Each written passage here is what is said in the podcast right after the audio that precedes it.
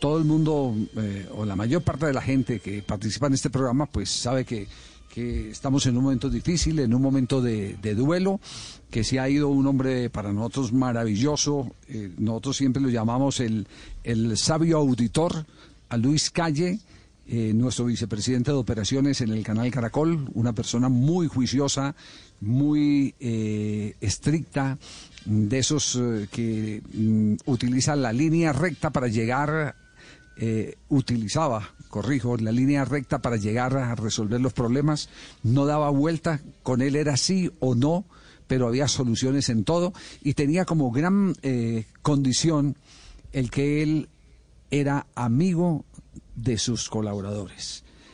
Eh, Luis Calle ha partido este fin de semana. Esperamos que su familia encuentre mm, pronta resignación.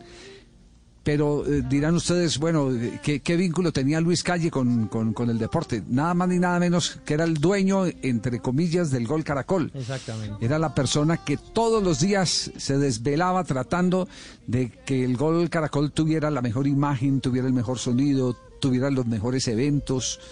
Él es eh, eh, el que empujó todos esos grandes proyectos de- de- de- del fútbol que hemos tenido últimamente, eh, Juegos Olímpicos además, y, y las eh, carreras de ciclismo que han destacado la pantalla del canal Caracol ya desde hace tres temporadas.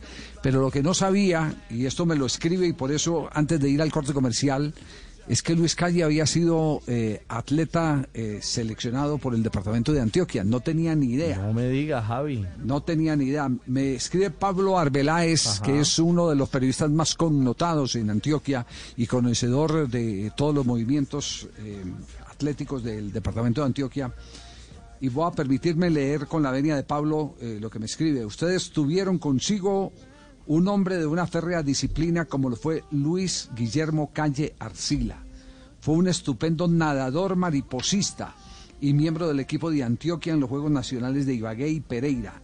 Incluso nadó en los Juegos Panamericanos de Cali 71. Integró una famosa cuarteta compuesta por Mejía, Levitz, Metzger y Calle, que acabó con la hegemonía del Valle del Cauca en el relevo combinado de 4 por 100.